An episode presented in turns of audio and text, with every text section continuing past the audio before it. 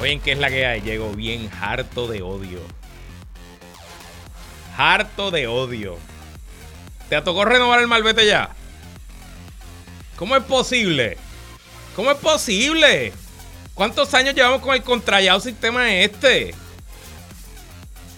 Les cuento qué me pasó con el Malvete. Hablamos de eso, hablamos del equipo que acompaña a Zaragoza, hablamos de Israel, hablamos de Ucrania, tenemos a varios en el martes de contingencia. Pero es que estoy bien. Vamos, vamos, que es la que hay que comienza ahora.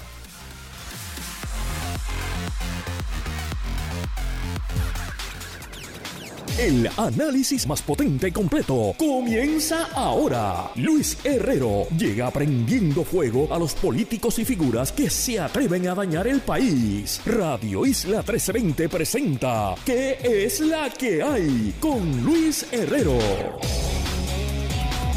Muy buenas tardes, bienvenidos y bienvenidas a ¿Qué es la que hay? con Luis Herrero por Radio Isla 1320. Hoy es martes 20 de febrero de 2024. Estamos en vivo y en directo para todo Puerto Rico por el 1320 de su cadena para el mundo a través de radioisla.tv, nuestra aplicación para teléfonos Radio Isla Móvil y en facebook.com diagonal Radio Isla TV. También en nuestro canal de Roku Radio Isla. Yo soy Luis Herrero y como siempre les invito a que me sigan en todas las redes sociales como L Herrero.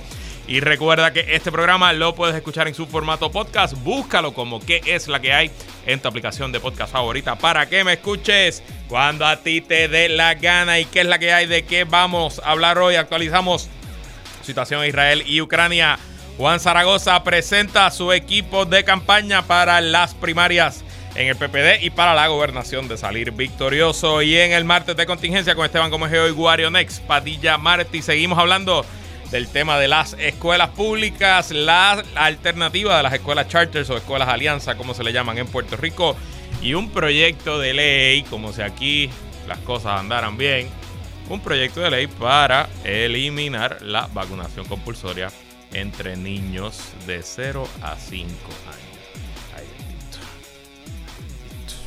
Bueno, vamos, vamos con los temas. Primero, eh, una noticia buena. Bueno, no buena, interesante. Solamente para eh, anunciarles que hoy, como el mediodía, sí, el mediodía, eh, en mi podcast, Puestos para el Problema, entrevistamos al candidato a la gobernación por el PIB y en alianza con Victoria Ciudadana al licenciado Juan Dalmau. La entrevista estuvo muy buena, duró más de una hora. Le preguntamos de todos los temas. Hablamos de estatus, hablamos de temas controversiales, hablamos de eh, sus acciones de convertirse en gobernador, eh, hubo, hay, personas que, porque se suscriben al podcast y tienen acceso, estuvieron, fueron parte de la entrevista y les gustó, dicen que fue una entrevista muy completa, fue una entrevista con momentos tensos, hicimos preguntas incómodas, ¿verdad? Y estuvo lo más chévere, eh, sale esta noche exclusiva para los integrantes de nuestro Patreon, los que pagan suscripción, patreon.com de puestos para el problema. Y mañana en todas las aplicaciones de podcast, usted busca puestos para el problema, a las 6 de la mañana se publica y al mediodía se publica en YouTube. Así que invito a que la busquen. Eh, luego, más adelante, estaremos haciendo gestiones también para traer a Juan aquí a este programa de Radio Isla.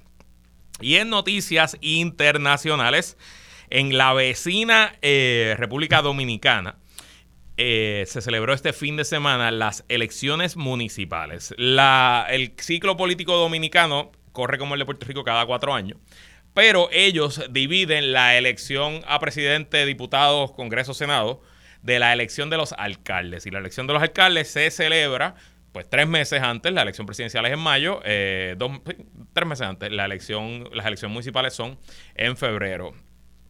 Y el Partido Revolucionario Moderno, partido del incumbente presidente Luis Abinader, que es candidato a la reelección, dio, no hay otra forma de decirlo, una salsa. Estoy leyendo del medio dominicano Diario Libre. PRM sube a 121 alcaldías contra 23 ganadas entre opositores del PLD, FP y PRD. Eso fue una pela de un total de 158 municipios. El oficialista PRM se impuso en 121 por encima de los contrincantes del Partido de la Liberación Dominicana, que logró 16, la Fuerza del Pueblo 6 y el Partido Revolucionario Dominicano apenas 1. En las 23 alcaldías ganadas por los tres principales partidos de oposición ya se han completado. El PRM logró 27 municipios cabeceras de las 32 provincias, o sea, ganó las capitales de 27 de 32 provincias. En el caso del PLD, las alcaldías ganadas fueron en Vallejuelo, eh, Villa Altagracia, Sabana Grande de Boya, Sabana Larga y en Monción. Así que eh, usualmente, y los que observan la política dominicana, yo nunca he trabajado, nunca he tenido un cliente en, República Dominicana, pero la consigo y la sigo, eh, o sea, la sigo con bastante, con bastante detenimiento eh, y siempre se ve esta elección municipal como un ensayo general, como un vaticinio, como un medirle fuerza de lo que va a ser la elección presidencial y me parece que con ese resultado avasallador de 86%, ganaron 86% de las alcaldías, me parece inevitable que a menos que ocurra algo inesperado, el presidente Luis Abinader va camino a una cómoda victoria en la reelección. Estoy haciendo, eh, haciendo gestiones a ver si puedo conversar antes de las elecciones presidenciales dominicanas con Mauricio de Bengochea. Mauricio es el consultor político principal del eh, presidente Luis Abinader, es un buen amigo, fue expresidente de la Asociación de Consultores Políticos, la Asociación Internacional de Consultores Políticos, eh, lo conozco bastante bien, lo respeto, lo considero en cierta medida un modelo, una persona a seguir, así que voy a ver si más adelante, quizás probablemente en esos días de Semana Santa, que, que quizás me tomo unos días libres, eh, vamos a ver si podemos hacer una entrevista en profundo y hablar en eh, profundidad de eh, política y economía dominicana, que por cierto es de las economías de mayor crecimiento del planeta. Entonces, le quiero pedir a todos, si usted está en el tapón ahora mismo, que tomen, que haga una respiración profunda. Inhala. Exhala. Ok. Ok. Les pregunto si esto les suena familiar les toca renovar el malvete. En este caso, el malvete de la guagua de mi esposa. Que de hecho se venció el 31 de enero, pero el gobierno dio hasta el 15 de febrero y pues nada, la vida es complicada. Este sábado fui a hacer la inspección. La guagua de mi esposa es del 2014, así que ya le toca hacer inspección. Y obviamente le toca hacer inspección hace muchos años. Llego a un garaje donde usualmente hago la inspección y me gusta hacerlo allí porque también allí compré el malvete. El sábado ¿Cuánto tiempo, Manolito, tú crees que estuve en fila para hacer la inspección? Dos horas. Dos horas, dos horas. Suerte que tengo un libro nuevo que me estoy leyendo de, de Lenin en el tren. Muy bueno el libro. Hablaré un día de, hablar un día del libro con Guari con Esteban. Así que por lo menos me leí el libro y me entretuve esas dos horas. Me hace la inspección y le digo al muchacho, bueno, y te puedo comprar el malvete. Ahora es el malvete digital, ¿verdad? Todas estas cosas, pero el bebé, allí venden el sello nuevo. la, la guagua de mi esposa todavía no tiene el sello nuevo. Y él me dice, no, no te la puedo vender. Y yo, ¿por qué? Es que aparece aquí que tienes una deuda, una deuda, no una multa, una deuda de peajes de autoexpreso. ¿De cuánto, Manolito? ¿De cuánto tú crees que era la deuda? No, mano, ojalá si fueran 500 pesos yo lo entiendo. Un dólar y 15 centavos. Un dólar y 15. Y yo, ¿y qué podemos hacer? Me dice, bueno, lo puedes pagar en la aplicación. El problema es que si lo pagas en la aplicación no se va a reflejar al instante. Así que lo que yo te recomiendo es que vayas a AutoExpreso. Era sábado, pues en casa de dos, de dos carros, así que dije, pues nada, dejamos la guagua de mi esposa parqueada y nos movemos en mi guagua hasta que venga el martes, porque ayer era feriado. Y hoy me levanto temprano, bien temprano, llevo a mi hija a casa de su abuela para que la cuide. Tengo una reunión importante con un cliente a las ocho y media de la mañana. Salgo de mi reunión a las 10. Me voy al estudio donde grabamos el podcast. Llego como a las diez y media. Juan Dalmau llega a tiempo a las 11, empezamos a grabar a las 11 y 10 más o menos, a las 12 y cuarto, 12 y media terminamos. Salgo del estudio, me voy a almorzar. Se me habían quedado unos papeles en casa, tuve que volver a casa. Eso es mala mía. Y llegué a las instalaciones de AutoExpreso en Metro Office Park en Guaynabo como a las 1 y 45, 1 y 50. Lo primero, que para pagar la multa de 1,15, la multa no, la deuda, la deuda de 1,15, tuve que pagar 5 pesos en el parking. Así que ya estoy en 6, en 6.15. Tuve que hacer fila porque el parking estaba lleno. Entonces me llevan, entro al salón. Yo he ido allí ya varias veces porque ¿quién no ha ido? Y, por cierto, los que vivimos en la zona metro tenemos la suerte de que está ahí en Metro Office Park. El resto de la isla creo que hay una oficina en Juanadía, pero creo que esto es un problema bastante grande para personas que viven fuera del área metropolitana. Y allí me dicen, no, tienes que ir a la otra oficina allá al final del pasillo para apuntarte, que es como un overflow room. Y allí me sentaron y de ahí me mandaron para otra oficina. ¿Saben cuánto tiempo estuve esperando? desde las 2 y 5 que me dieron mi turno, me vinieron a atender a las 4 y 3. Me dieron el turno 129 y cuando entré al salón iban por el 104. Eh, llego. La muchacha me atendió muy amablemente. No es culpa de ella. Tampoco es culpa de los pobres oficiales de seguridad de una empresa privada que los tienen allí como de ujieres dirigiendo tránsito. No están prestando seguridad, no están, están de ujieres. No es culpa de nadie de ellos, es culpa de los que corren este sistema y del gobierno que les dio este monopolio y que no les exige absolutamente nada.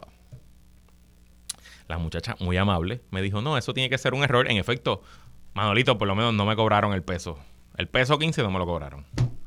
¿Y qué hago? Como la guagua de mi esposa es pues, más viejita, no tiene todavía el sello nuevo de AutoExpreso que funciona como, como malvete digital. Así que la muchacha me dice, no, bueno, ahora, yo le digo, ya con esto tengo el malvete. Y me dice, no, no, no, no, tienes el sello, el sello de AutoExpreso nuevo. Ahora tienes que comprar el malvete. Y yo le dije, ¿y cómo lo hago? Bueno, puedes ir a un sitio a comprar el malvete o lo puedes comprar en la aplicación de Sesco. Era las 4 ya, las 4 y 5. Ya yo estaba tarde para venir para acá, así que salí corriendo para acá. Dije, a esta hora, hoy 5 y 6 de la tarde que estoy conversando con ustedes, después de dos horas el sábado, dos horas hoy.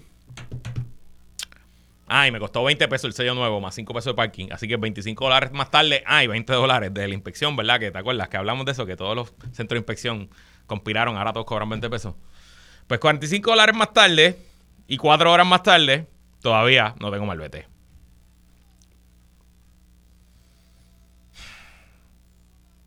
Y si usted me escucha hace mucho tiempo, usted sabe que yo no soy aquí el tipo más antigobierno. Yo creo en las instituciones públicas, creo en el rol que el gobierno funde, funge. No me he tomado la pastilla roja del libertarismo y no quisiera prender en fuego todas las instituciones, mucho menos ser anarquista. Pero contra. Y suerte tengo yo, suerte. Privilegio tengo yo que soy mi propio jefe, tengo mi propia empresa, y más allá de que tengo que estar aquí todos los días al aire a las 4 y 55, yo pues tengo un horario más o menos flexible. Pero el que no tiene ese privilegio, de hecho, esencialmente lo que el gobierno hace con estas cosas, ah, que no se nos olvide que AutoExpreso es una empresa privada que opera con un contrato del gobierno, es una concesión, pero es una empresa privada. Así que aquí la burocracia es tan mala del gobierno como de la empresa privada. Entonces lo que estamos buscando es que la gente ande desplacada por ahí. Porque es que no todo el mundo tiene cuatro horas una vez al año para perder en esto. Y es verdad, probablemente esto del malvete, a lo mejor el año que viene el malvete digital que ya está montado, ahora lo voy a probar con mi guagua, mi guagua se le vence el malvete a fin de año y mi guagua es nueva. Ahí esa no la tengo que inspeccionar. Así que les contaré si ese proceso con mi guagua funciona. Pero contra. Por lo menos le puedo mandar un saludo a todos mis compañeros y compañeras de fila que estamos más o menos en el mismo mood. Pero qué difícil a veces vivir en este país. ¿eh? Bueno, vamos con los temas políticos. Para eso ustedes me pagan, para ustedes ustedes me escuchan. Eh, voy a dejarlo de Ucrania e Israel, lo voy a dejar para mañana, porque nada más me quedan 10 minutos y quiero tocar el tema del equipo de campaña de Juan Zaragoza. Eh, haciendo lo que había hecho Jesús Manuel Ortiz hace dos semanas, hoy el senador Juan Zaragoza presentó a su equipo de campaña y tengo que decir que es un equipo de campaña muy bueno. Y Dalia Colón Rondón, leo del nuevo día.com, ex secretaria del Departamento de la Familia, dirigirá la campaña del senador y aspirante a la gobernación por el Partido Popular Democrático.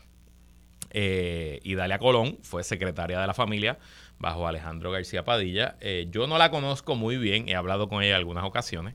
Em, conozco personas que trabajaron con ella y me hablan muy bien de ella ser secretaria de la familia en cualquier administración es un trabajo que requiere mucha organización, mucha logística, que se manejan muchas piezas que se están moviendo a la misma vez y que es un trabajo que requiere una gran sensibilidad porque es un trabajo donde se va esencialmente de crisis en crisis. Y no solo eso, es que es un trabajo que tiene muchas carteras. porque debajo de la Secretaría de la Familia hay múltiples agencias agencias que trabajan con el PAN, agencias que trabajan con las pensiones como asume, agencias que trabajan con el maltrato de niños, agencias que trabajan con el maltrato de envejecientes, agencias que regulan áreas de nuestra economía como los hogares de ancianos, los cuidos eh, y múltiples otros temas.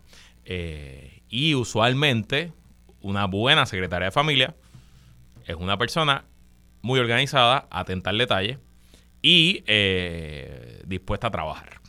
Así que y eso, en muchos sentidos, describe a un director de campaña. Ya sea una campaña pequeña, como para una alcaldía pequeña o un representante por distrito, o una campaña para la gobernación, una campaña nacional en Puerto Rico. El director o la directora de campaña es una persona que no es necesariamente un estratega, no es necesariamente un portavoz, es un general. Es una persona que brega con la logística, con la organización, con los tiempos que se asegura que el calendario del candidato se cumpla, que las metas de recaudación se cumplan. Y me parece que el perfil de secretaria de familia es un perfil que creo que tiene, se traduce bastante bien a ser directora de campaña. Yo desconozco cuál es su conocimiento político, yo no desconozco cuál es su conocimiento de marketing político, yo no sé si ella tiene experiencia eh, trabajando en otras campañas eh, y confieso que no pude ver la conferencia de prensa porque estaba grabando el podcast. Eh, así que no sé qué le preguntó la prensa, solamente leí los partes de prensa, pero conociendo lo que sé de la ex secretaria Colón Rondón y diciendo lo que les dije del rol que tiene una secretaria de la familia, me parece un atinado nombramiento. De hecho, hay otra ex secretaria de la familia que también está en, eh, en el equipo de Zaragoza, que es la buena amiga, ex presidenta de la legislatura municipal de San Juan, la Yolanda Saya Santana, ex secretaria de la familia, bajo la administración de Sila María Calderón y se quedó en la silla bajo Aníbal Acevedo Vila. Yo creo que Idalia Colón era la subsecretaria bajo Yolanda Saya. Así que obviamente ahí hay un tándem, un equipo de mujeres que han trabajado juntas.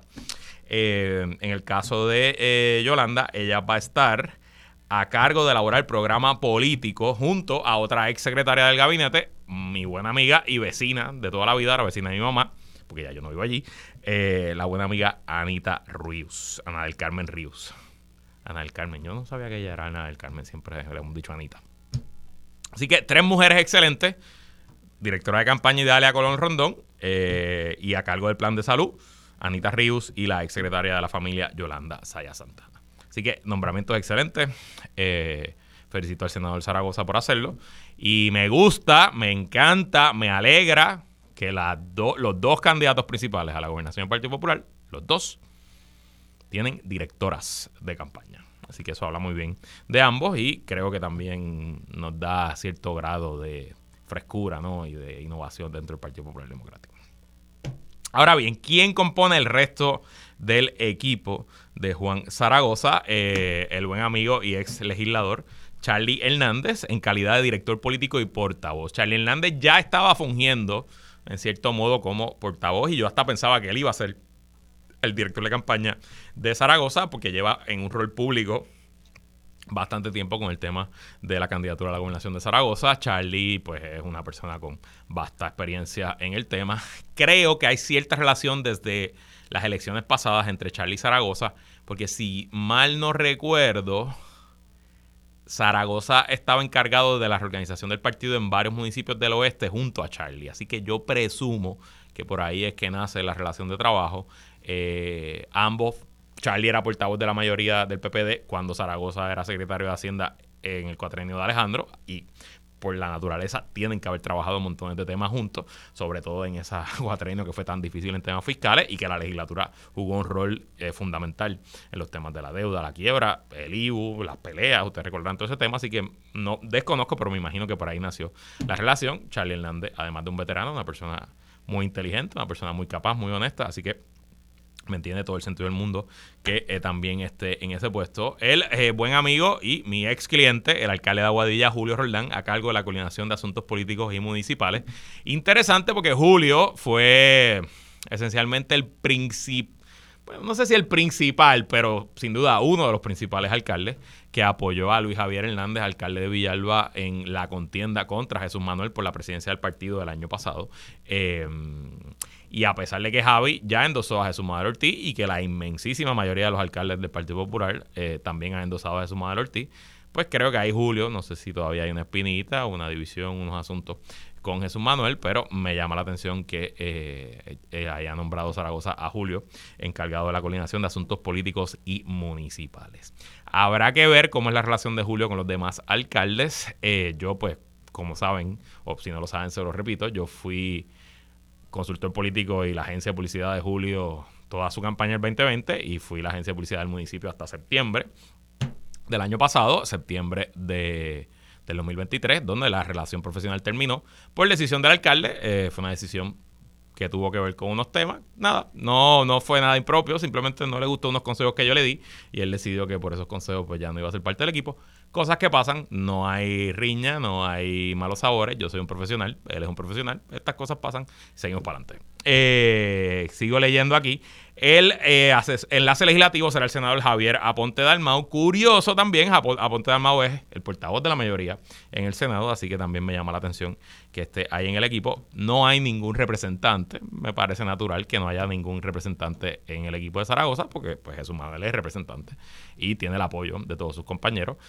Digo, uno presumiría quizás Tatito, a lo mejor va a votar por Zaragoza, pero no creo que Tatito se vaya a meter en la campaña de Zaragoza cuando él mismo tiene una campaña por la alcaldía de Dorado que está muy caliente y que están pasando muchas cosas. Adicional, Farah Rodríguez está a cargo de la coordinación de asuntos de la mujer, equidad y enlaces con las personas con diversidad funcional.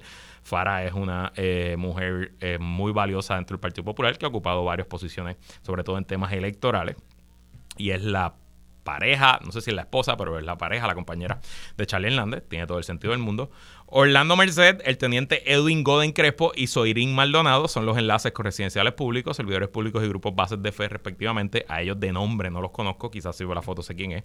Rafael Acosta es el enlace y portavoz con la comunidad LGBTT como asesores políticos. Ah, sí, hay una representante. Sí, sí, sí. Está la representante Lidia Méndez, está como asesora política senior. Eh, hay otro asesor político más que voy a dejarlo para el final porque quiero enfocarme en ese nombramiento. Y hay una directora de comunicaciones que es eh, Betsy. ¿Cuál es el apellido de Betsy? No recuerdo ahora. Deme un segundo para buscar aquí. Eh, este aquí. Este que está aquí. Betsy Nazario Briseño, que es, una, es la directora de Estrategia de Comunicaciones. Betsy lleva muchos años en estos temas, trabajando con candidatos del Partido Popular Democrático. Así que, eh, nada, en general me parece un gran equipo. No tengo quejas, no tengo eh, temas que añadir. Creo que Zaragoza se preparó. Y creo que ambos, Zaragoza y Jesús Manuel, los dos tienen un gran equipo de campaña. Adicional, estuvo en la conferencia de prensa la exgobernadora Sila María Calderón. Usted sabe que yo soy aquí fan de Sila, así que no voy a hablar nada nunca. Me corta la lengua antes de hablar mal de Sila. Pero el récord está ahí. Sila no tiene el mejor eh, track record de que sus candidatos favoritos ganan. Sila endosó a Eduardo Batia en la primaria del 2020. Endosó a Luis Javier Hernández en la presidencia por la presidencia del PPD y bueno, pues ninguno de los dos ganaron, así que no sé cuánto empuje tenga ahí eh, Sila para moverle votos a favor de Zaragoza. Y también, eh, pues Jesús Manuel tiene a Alejandro García Padilla, así que ahí en la carrera por los exgobernadores populares está uno a uno. El otro exgobernador que está vivo, Aníbal Acevedo ya ha dicho en múltiples ocasiones que él va a votar, pero no va a decir por quién va a votar y que dejará que los populares decidan. Pero, y aquí en el tema de comunicaciones la noticia principal de todo ese anuncio no fue el equipo excelente que yo les acabo de enumerar, sino que Juan Zaragoza nombró como asesor político senior al ex legislador y ex presidente de la Cámara, José Ronaldo Ronnie Jarabo. Y aunque él dijo en la conferencia de prensa que no lo hacía para eh, hacerle un señalamiento a Jesús Madero Ortiz, vamos, senador, que aquí nadie se chupa el dedo.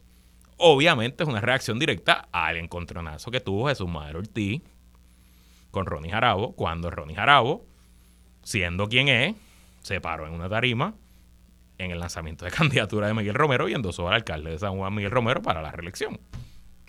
Ronnie Jarabo fue expulsado del Partido Popular. Decisión que por lo menos a mí como popular y a mí como observador de los medios me pareció que la mayoría de los populares favorecieron.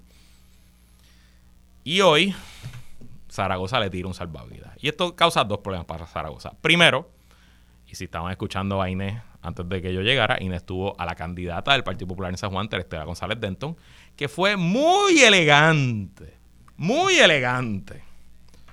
Cuando Inés le preguntó sobre el tema y no le dio un salpazo a Juan Zaragoza, yo no hubiera sido tan elegante. Yo le hubiera dado el salpazo. Y creo que pequeña, grande, mediana, organizada, desorganizada, cuanta estructura tenga Terestela González Denton de aquí a esa primaria el 2 de junio, ninguna de esas estructuras va a votar por Juan Zaragoza por hacer esto. Porque esencialmente Juan Zaragoza está diciendo, yo no tengo problemas con tener populares en mi equipo que no apoyan a la candidata de alcaldía de San Juan. Así que ahí hay un error político. Pero el error más grande es de comunicaciones. Porque la noticia hoy no fue Sila, no fue Idalia, no fue Yolanda, no fue Anita Río, no fue Betsy, no fue nadie de esas mujeres excelentes que están aquí por Juan Zaragoza, no fue Charlie Hernández. La noticia hoy, la noticia mañana y la foto que va a salir en el periódico, y no he visto las noticias obviamente en la, televisión, pero me imagino que lo principal va a ser el endoso y la levantada de mano que le dio Juan Zaragoza, eh, Ronnie Jaraboa a Juan Zaragoza. Y ni hablar de que lo hizo con un traje color violeta, vino, champán, así, medio burgundy es el color. Que. Wow, papo. Pero bueno, cada cual hace las campañas como quiera y yo las analizo. Porque para eso es que me paga aquí Eduardo Rivero en Radio Isla 1320. Nosotros vamos a una pausa y regresamos con más. ¿En qué es la que hay? Sigue conectado con Radio Isla 1320. Estás escuchando ¿Qué es la que hay? Con Luis Herrero. Somos el sentir de Puerto Rico. Entramos en aguas profundas con Guarionex Padilla Martí y Esteban Gómez Geo. Esto es Martes de Contingencia. Como todos los martes, conversamos con los integrantes del podcast Plan de Contingencia. Con nosotros Esteban Gómez Geo, que es la que hay, Esteban. Saludos Luis, saludos a todos y todas los que nos están escuchando y a Guarionex. También con nosotros Guarionex Padilla Martí, que es la que hay, Guario. Que es la que hay, Herrero. Saludos Esteban y saludos a todas las personas que nos están escuchando en Radio Isla. Bueno, el viernes sale el último episodio de Plan de Contingencia, dura como tres horas y media, eh, no lo he escuchado. Está buenísimo y no dura tres horas y media, no sea chismoso. ¿Cuánto dura? Dos y media. Dos y media.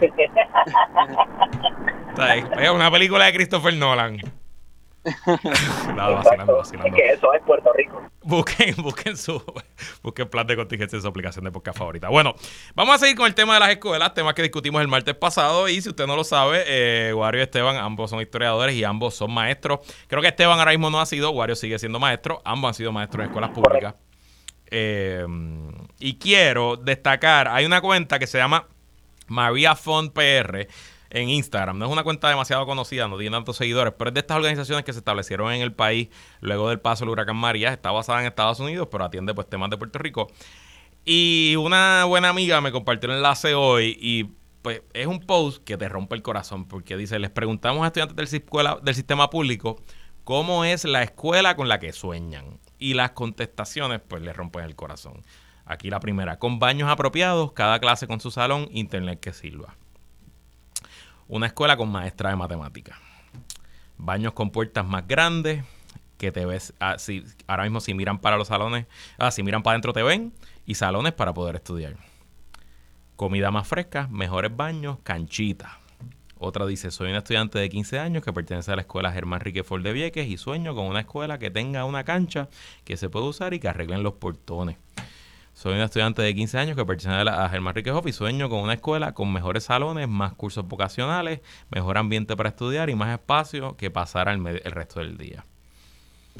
Aquí ninguno de estos estudiantes dijo que era una escuela con tecnología de inteligencia artificial, con televisión por satélite. Nadie pidió llegar a la escuela en helicóptero. Esencialmente están pidiendo baños, salones, internet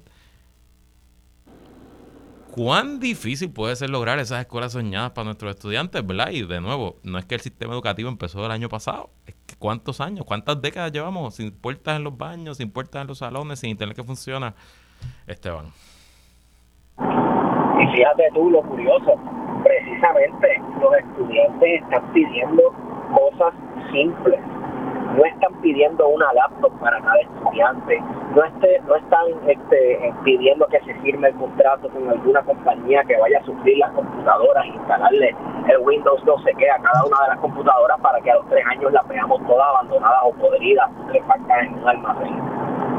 ¿Y por qué está sucediendo esto? Porque son cosas tan sencillas, porque es que ni en lo básico el Departamento de Educación está cumpliendo con quienes se supone que esté sirviendo, que es al estudiantado de Puerto Rico una cancha de baloncesto, una cancha, de espacios de esparcimiento están pidiendo los estudiantes. O sea que ni eso hay. Wario. Sí, mira, son reclamos, ¿verdad? Bastante sencillos que yo creo que los podemos resumir como convertir la escuela, como en algún momento lo fue, en una escuela eh, más humana, ¿verdad? ¿Sabe? Aquí lo que se está pidiendo por parte del estudiantado es la humanización de la, de la escuela. Lo que hemos visto que no es algo nuevo, lleva décadas, ¿verdad? El deterioro de la planta física de las escuelas públicas del país, eh, la falta de personal, todos sabemos las historias de que al inicio del semestre, a mitad de semestre, faltan maestros y maestras. El personal capacitado lo tiene el Departamento de Educación, pero todavía tiene problemas eh, para el reclutamiento eh, de ese personal docente, el mantenimiento de un registro continuo, eh, y cosas tan sencillas que a veces el gobierno de Puerto Rico eh, malgasta dinero en otras cosas, como por ejemplo construir canchas bajo techo, mejorar las facilidades recreativas, que en muchas escuelas en ninguna. Eh, son cosas bastante sencillas, incluso yo diría que hasta cosméticas, en el sentido de que con una inversión mínima e incluso con colaboración de los municipios de Puerto Rico se puede hacer y se debería hacer. Eh, así que yo creo que el resumen de muchos de esos reclamos que vi en esa cuenta de María Fon van en el sentido de que los estudiantes están pidiendo que las escuelas sean un lugar eh, más humano, más cálido, más cercano eh, a lo que ellos conocen, ¿verdad? Como un hogar y que después de todo no es tan loco pensar así, sobre todo pensando que los estudiantes pasan gran parte de su día en la escuela. Una escuela con maestra de matemáticas. Wow, qué concepto más innovadora. Increíble. Eh, y de verdad, a mí me, parte el alma ver, ver, esos mensajes porque me puedo imaginar eh, lo difícil que tiene que ser para estos niños y niñas, jóvenes, eh, adolescentes, ir a, estudiar, ir a estudiar todos los días a una escuela que no está apta y en un sistema educativo que tiene casi 5 mil millones de dólares al año para atender estos temas, pues no, no, hay excusa, realmente no hay justificación y no hay forma de, de explicar por qué estas cosas pasan. Entonces, a la misma vez que está ocurriendo esto, el Senado debate un proyecto para congelar que se establezcan nuevas escuelas charters en el país, o escuelas alianza como se reconocen en la ley local. Eh, estuvo esta mañana aquí en eh, Radio Isla el portavoz del de la mayoría del Senado, Javier Aponte de Almau, y le dijo a Milian, dígame la verdad, que la resolución, la resolución conjunta del Senado 424, que establecería una moratoria en las escuelas charters en el país, ya no buscar implementar una moratoria por cinco años, que era lo que escogía el proyecto originalmente, sino que sea un periodo indefinido eh, hasta que el Departamento de Educación cumpla con ciertos estándares que la ley de convertirse en ley obligaría. Este proyecto, aunque sea aprobado por el Senado y por la Cámara, no tiene ningún tipo de probabilidad de convertirse en ley porque el gobernador le va a dar un veto. Les pregunto a ambos, ¿hay que frenar la entrada de nuevas escuelas charters? Si no me equivoco, hay nueve escuelas charters ahora mismo en todo el país. Eh, cuando las escuelas públicas tradicionales están en las condiciones que están. ¿Cómo lo ves, Esteban? Bueno, a mí me parece que la prioridad debería ser, sí debería ser, arreglar las escuelas públicas ya existentes. Es que esto es una cuestión que ya llevamos semanas, meses hablando de ello. Entonces, supuestamente se cerraron montones de escuelas en Puerto Rico para ahorrarse dinero porque no había la cantidad de estudiantes, etcétera, y las que quedan las vamos a dejar para cuándo. Mi miedo con la cuestión de las escuelas charters es que se convierta en un relajito. La cuestión es que, es que la escuela charter abre el espacio para que un sector con fondos públicos, un sector del estudiantado puertorriqueño, pues tal vez reciba una mejor educación que otros. ¿verdad? Dependiendo, claro, también está el, el, jueguito de qué compañías supuestamente sin fines de lucro va a correr o manejar la escuela, que eso es otro tema, ¿verdad? Sin embargo, debería entonces fomentar el Departamento de Educación de Puerto Rico que unas escuelas, al estar otras escuelas deficientes, que unas entonces se abran para correr mejores que las otras, o, debería entonces dedicarse a resolver los problemas estructurales que tiene el Departamento de Educación que precisamente permite que una escuela no tenga algo tan sencillo como una bici de matemáticas, que no tenga algo tan sencillo como una cancha de básquet. Wario. Mira, la realidad es que yo creo que la discusión de las escuelas charter y ha sido una política, eh, curiosamente, por ejemplo, del Partido Popular en, varias de las veces que estuvo en el poder y al frente del Departamento de Educación, de negativa, ¿verdad?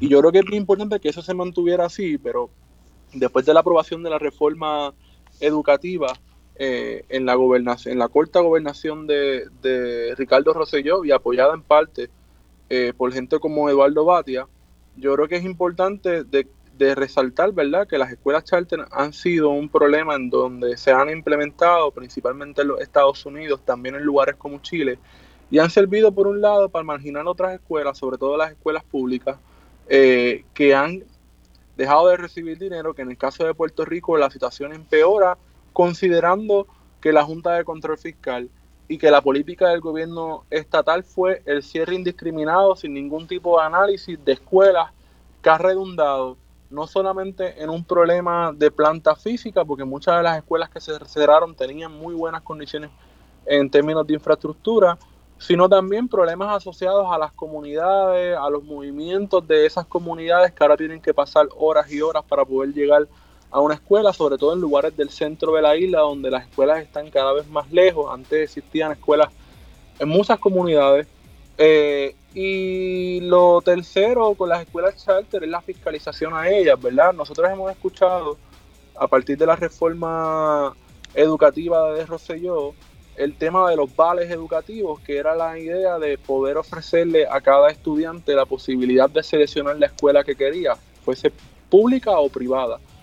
Y me parece que, habría que revisar, ¿verdad? Si, si nos fuésemos a, a, lo abstracto, ¿verdad? La constitución misma habla de que no se va a financiar ningún tipo eh, de educación privada. De hecho, esto fue un eje de controversia. Si, si hacemos la memoria histórica del famoso proyecto 84 de Felipe Pesquera, presentado en 1957 y que se hizo famoso en 1960 porque enfrentó al Partido Popular. Y Felipe Pesquera a la sazón era representante a la Cámara del PIB y quería mediante legislación de que se financiara la educación privada, específicamente la religiosa, eh, y entraba, ¿verdad?, en contraposición de, de, la misma constitución en el sentido de que la educación no solamente debe ser laica, sino de que no hay razón para que el Estado esté financiando eh, la educación privada. Eso se permite, ¿verdad? Pero que sea la misma, la misma persona mediante su medio quien la financia. Así que yo creo que que hay, hay un planteamiento también incluso constitucional que nunca se levantó o no se llevó, ¿verdad? En los debidos medios por parte de los sindicatos. Pero definitivamente la, la respuesta no puede ser eh, privatizar el sistema educativo, pues las escuelas charter no han funcionado, lo han demostrado en los Estados Unidos, y en otros contextos. Incluso recientemente hay una controversia en España al respecto, donde las escuelas eh, charter eh, han sido, ¿verdad?, eh, utilizadas por los dos partidos políticos allí para lo mismo que en Puerto Rico también, ¿verdad? Que es el amiguismo, ¿verdad? Este, el panismo de poner personas al tanto en muchas de estas empresas. En este caso, ¿verdad? Una de las grandes uno de esos grandes es Boy Scout Girl, ¿verdad? Que ha estado invirtiendo grandemente en las escuelas charter en Puerto Rico. Yo les confieso que soy escéptico, eh, perdón, me, considero agnóstico con este tema. Yo quiero buenas escuelas. Y, por ejemplo, no son escuelas charters per se, pero hubo oposición a las escuelas Montessori en el sistema público de enseñanza y 20 años más tarde yo creo que habla por sí mismo que la entrada de escuelas Montessori ha mejorado en ciertas zonas y ya están casi en 30 las escuelas Montessori en el país. Casi todas son preescolar y elemental, pero ya hay algunas incluso intermedia y escuela superior. Y no son, y, no son Montessori porque realmente certificarte como Montessori, ¿verdad? Es un proceso.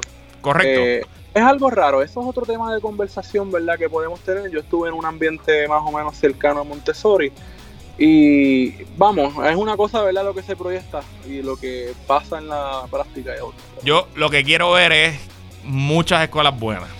¿verdad? Y hay escuelas públicas buenas, ¿por qué no replican las buenas y por qué hay tantas malas? ¿Verdad? Esa es la pregunta.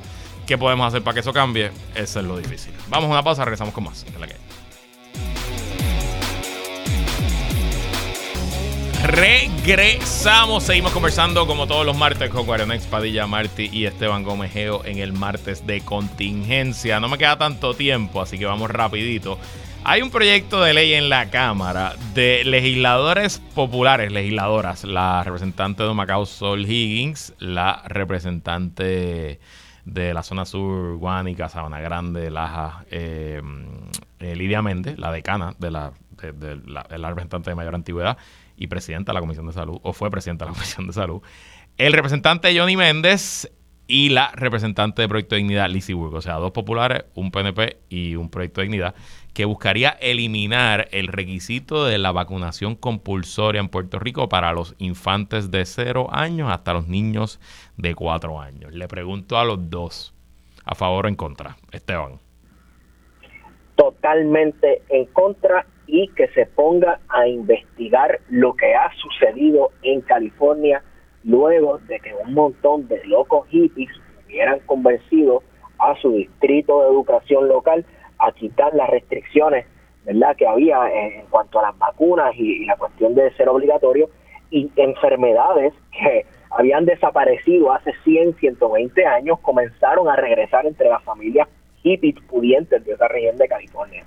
Señoras y señores, yo entiendo que hay una desconfianza general hacia todo lo que ¿verdad? sea eh, eh, huela a contubernio entre el Estado y las grandes corporaciones este, farmacéuticas que no vamos a hacernos los bobos de que un día para otro de momento son los buenos, pero caramba, estamos hablando de vacunas que se desarrollaron y tú miras la expectativa de vida general del ser humano décadas después y está por las nubes. O sea, hay una razón por la cual hoy día en el 2024 una mujer pare, supongamos que cuatro hijos, hay una razón por la que ya tres no se le mueren y una gran razón de por eso es no solamente la mejora de los servicios sanitarios, sino también las vacunas que previenen enfermedades que antes se comían a los niños y morían y se regaban como locos. Esto no se trata ni de COVID, ni la desconfianza que la, puede, la gente le pueda tener a Pfizer o yo no sé quién. Estamos hablando de enfermedades que se habían pensado erradicadas hace más de un siglo, que están retornando porque hay una gente que de momento ahora las vacunas son el diablo. Wario. Mira, totalmente en contra, ¿sabes? Esto ya es un entendido y es una conquista de la sociedad puertorriqueña que costó muchísimo poder erradicar enfermedades, hacer una vacunación masiva de la población y debe mantenerse como está, eh, debe ser algo obligatorio que a su vez redunda en el bien colectivo, ¿sabes? Aquí va el colectivo antes que lo individual y me sorprende mucho que una persona como, como Lidia Méndez, que se hace llamada salubrista que insistió bastante sobre ello y que está en sus últimos en su último año de su gran trayectoria como legisladora eh, sea una de las personas que esté impulsando este proyecto. Hay un, un tema, ¿verdad? Yo creo que habla de la naturaleza humana y la psicología, que afortunadamente por la invención de las vacunas, pues no solo nuestra generación, esencialmente tres generaciones, quizás la de nuestros abuelos o bisabuelos fueron los últimos que vieron polio, eh, vieron viruela, fiebre escarlata, eh, que sabían que los niños morían antes de los tres años. De hecho, tú traes el dato histórico. Yo vi un video en YouTube hace poco, eh, Esteban, que a través de toda la historia humana, en todas las civilizaciones, en todos los continentes, en clases pobres y clases ricas, clases dominantes, clases esclavas, se moría la mitad de los niños antes de los 15 años. Y que incluso que cuando nosotros pensamos cuando nosotros pensamos que eh, la, la, ¿cómo es la, la, expectativa de vida en la eh, antes, ¿verdad? Que sea, hace 300 años y de ahí para atrás era 35 años. No es que la gente se moría a los 36, había gente que llegaba a los 80 y los 90. El problema es que se moría tanta y tanta gente antes de los 15 años que el promedio pues se bajaba, ¿no? Eh, y como no vivimos eso, como no lo sentimos, pues pensamos que ya, que se acabó. De hecho, veía una buena amiga en Facebook esta semana diciendo, ah, ¿cuánta gente tú conoces que tiene polio? Eso ya se radicó y yo, ay Dios mío, señor, no, precisamente no, no se ha radicado, por eso es que tenemos que vacunarlo. Y yo yo sé, el tema de las conspiraciones, el tema del algoritmo, el tema de, la desconfianza, y con razón, que se desconfía en las grandes empresas, claro que sí, que se desconfía en la farmacéutica, seguro. Pero, wow, de verdad, es algo tan... Nunca antes habíamos tenido a, nuestra, a, nuestro haber tanta información y no sé, me hace perder la fe en la humanidad. Son teorías de conspiración y no podemos permitir que eh, incidan sobre la discusión pública y me parece lamentable, como dije, de una, sobre todo una persona que está vinculada al sector de la salud como es Nidia Méndez, esté prestándose, ¿verdad?, para eso. Oye, y el Partido Popular hizo un trabajo grandísimo en la vacunación. Claro. salud, Claro que sí. Uno de los legados, ahí está, las lombrices, las lombrices. No solamente Muñoz te puso zapatos, no solamente Muñoz calzó a tu Puerto Rico, sino que le, le, sacó los gusanos también. Ay, señor. Y de verdad me, me da miedo un poco que esto también responde a que estos grupos conspiratorios están poniendo presión a nivel de las bases de estos políticos y estos políticos pues están eh, reaccionando a esa presión política. Eso es correcto. Como diría Esteban. No lo dudaría. Que Dios nos coja confesado. Así es. Esteban, rápido, dinos, ¿de qué es ese plan de contingencia de dos horas y media? Espérate, no entendí cómo fue. ¿De qué fue ese último episodio de plan de contingencia? Ahí, páutalo, páutalo. Ah, bueno, mira, nosotros hablamos sobre el panorama político en 2024, compromisos que tendría que hacer el PIB para hacer que la alianza funcione y nos preguntamos, ¿la alianza a corto o largo plazo? ¿Y para qué? Ah, qué interesante. Eso está bueno, by the way. Yo entrevisté a Juan Dalmao hoy en, en PPP, sale mañana. Así que creo que hay un buen companion. Si necesitan cinco horas para. Tienen cinco horas para matar, escuchan el plan de contingencia y después busquen puestos para el problema. Esteban Gómez Geo, gracias por estar aquí. Gracias por tenerlo, Luis. Guarionex Padilla Martí, gracias por estar aquí. Gracias a ti por la oportunidad siempre. Y hasta aquí esta edición de ¿Qué es la que hay con Luis Herrero? Como siempre, agradecido de su sintonía y patrocinio. Quédese con nosotros. La mejor programación y análisis de la radio puertorriqueña continúa en Radio Isla 1320. Oye, ya llegó Carlos José, llegó de España ya. Ya llegó, porque viste la foto, ¿tuviste la foto, este Miguelito? Mano, qué clase de modelo. Tipo, no sonríe ni para el diablo, no sonríe ni para Dios. Yo decía, pero tú estás en Toledo, Toledo se pasa tan bien y tú estás tan molesto, sonríe, muchacho. Lo próximo, Noche con Sentido con Carlos Ortega, pero antes el informe del tiempo con su Hailey López Belén. Hasta mañana.